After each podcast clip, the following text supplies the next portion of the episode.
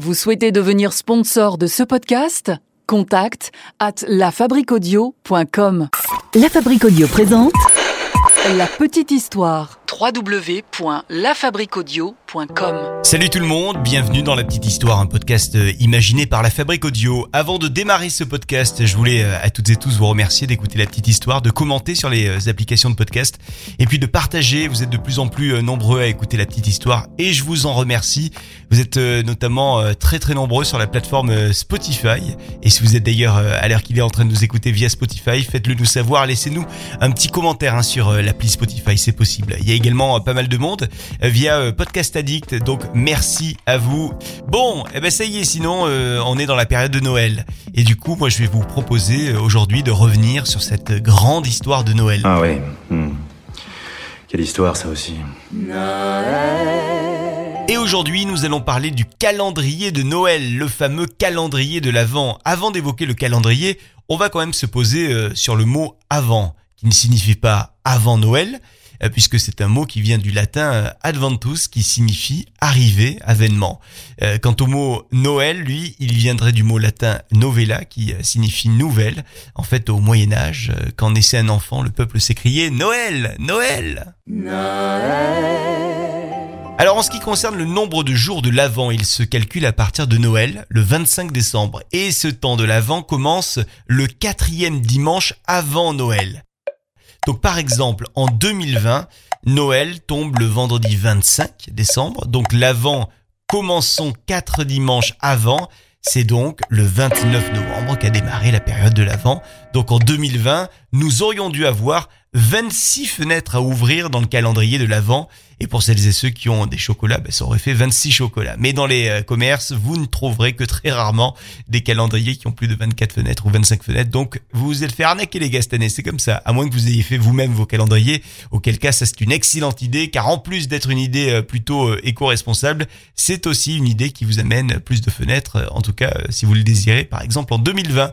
Et c'est pas toujours le cas parce qu'on a des années avec moins de jours hein, pour l'avant, 23 jours pour l'avant par exemple, c'est possible. Allez, ne traînons pas, on passe au fameux calendrier de l'Avent, calendrier que vous avez donc euh, à cette heure-ci euh, sans doute déjà ouvert, voire peut-être même fini.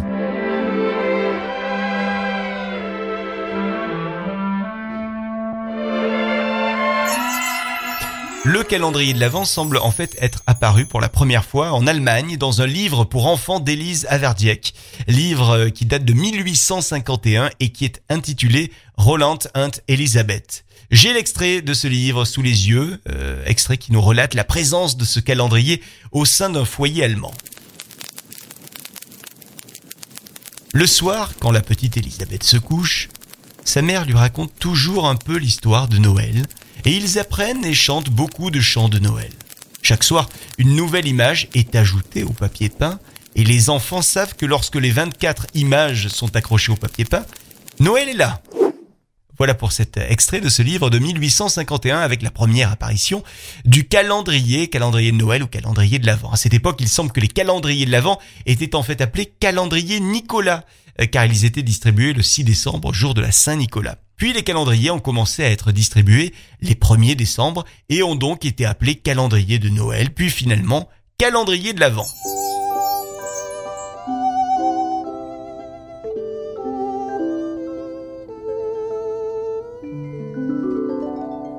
Mais si on parlait donc d'ores et déjà des calendriers dans les livres, le calendrier tel qu'on le connaît, euh, il a été inventé en Allemagne par un certain Gerhard Lang, qui est considéré comme étant l'inventeur du calendrier de l'Avent imprimé. Alors ça remonte, cette tradition du, calendrier imprimé, à plus de, de 100 ans, puisque le calendrier de l'Avent sous sa forme actuelle a été créé en 1904. Alors, je vous parlais de, Gerhard Lang, c'était un libraire et un éditeur. Et en fait, cette idée du calendrier de l'Avent lui est venue en se remémorant la manière dont sa maman euh, le faisait patienter, lui, quand il était enfant, jusqu'à Noël.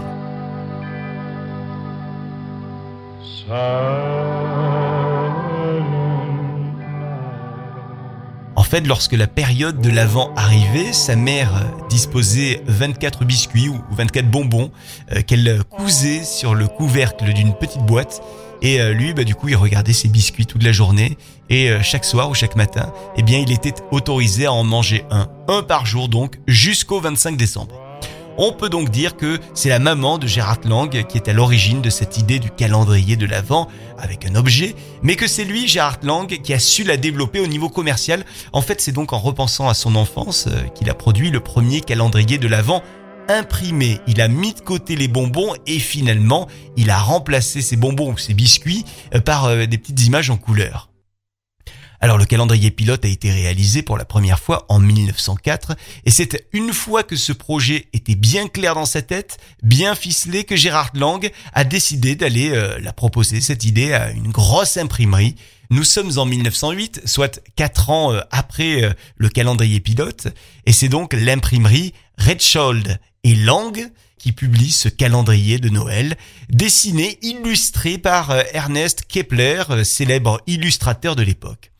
Alors la diffusion commerciale est, déclenchée en 1908 et c'est donc euh, bien plutôt un succès pour ce calendrier. Ça fonctionne bien, les familles, les, foyers allemands veulent un calendrier de l'Avent imprimé chez eux pour leurs enfants. En parallèle, il y a donc une autre imprimerie qui s'intéresse à ce projet, c'est l'imprimerie euh, San Johannis qui décide de produire des calendriers d'un tout autre genre. On oublie les dessins colorés, place au verset biblique qu'on glisse derrière chaque fenêtre du calendrier.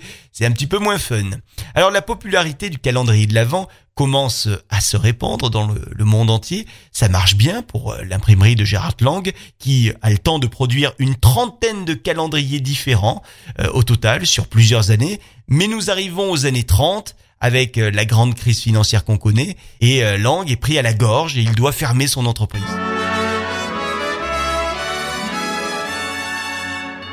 Finalement, c'est la Seconde Guerre mondiale qui va mettre fin au succès de cette tradition allemande du calendrier, euh, puisque pendant la guerre, le carton était rationné, il était donc interdit de produire des calendriers avec des images.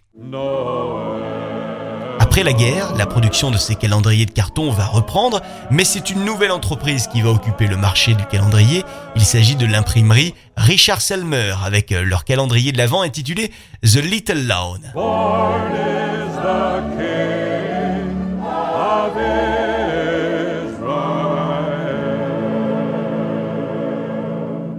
Je sais que vous êtes gourmand, donc euh, vous allez me demander, bah, quand est-ce qu'est né le calendrier avec euh, les chocolats dedans? Ben Ça, c'est en 1958 que sont apparues euh, ces premières surprises en chocolat dans les, les calendriers. Mais c'est vraiment dans les années 80 qu'on a commencé à voir ces calendriers chocolatés dans de nombreuses maisons. Donc, le véritable raz-de-marée des calendriers chocolatés, c'est les années 80. Depuis, il existe évidemment des calendriers de tous les styles. Euh, il y a des calendriers avec des chocolats, bien sûr, mais aussi des, parfums à l'intérieur, des fromages, euh, de l'alcool, des produits de beauté. Euh, j'ai même vu des calendriers sextoy. Ouais, ouais. Et tiens, d'ailleurs, si vous avez déjà eu un calendrier original, faites-le moi savoir sur les réseaux sociaux de la petite histoire. On est notamment sur Twitter et sur Facebook et on vous attend. Et celles et ceux qui ont des animaux domestiques peuvent même obtenir désormais des calendriers de l'Avent avec des friandises pour leurs chiens ou pour leurs chats. C'est possible. Sachez également que le plus grand calendrier du monde a été réalisé en 2007 en Angleterre, dans une gare de Londres précisément. Il mesurait 71 mètres de hauteur sur 23 mètres de largeur et célébrait la rénovation de la gare. Quant au calendrier de l'Avent, le plus cher de tous les temps, il a été réalisé en 2010 par un joaillier belge. Il était fait de 24 tubes de verre qui contenaient chacun des diamants et de l'argent et il valait environ 3,3 millions de dollars. Rien que ça. Voilà pour cette petite anecdote autour de Noël. Et remercions donc toutes ces personnes qui ont euh, contribué à mettre dans nos vies les calendriers de Noël et nous permettre ainsi d'ouvrir les petites fenêtres chocolatées ou pas. Si vous aussi vous connaissez des histoires de Noël, n'hésitez pas à me les faire euh, passer. On les partagera ici dans la petite histoire. Rendez-vous sur contact lafabriqueaudio.com, la fabrique avec un K. N'hésitez pas à m'envoyer vos commentaires via les plateformes de podcast également ou via les réseaux sociaux Twitter et Facebook. À très vite avec la petite histoire. Happy holiday La petite histoire. La petite histoire. www.lafabriquaudio.com Vous souhaitez devenir sponsor de ce podcast? Contact at lafabriquaudio.com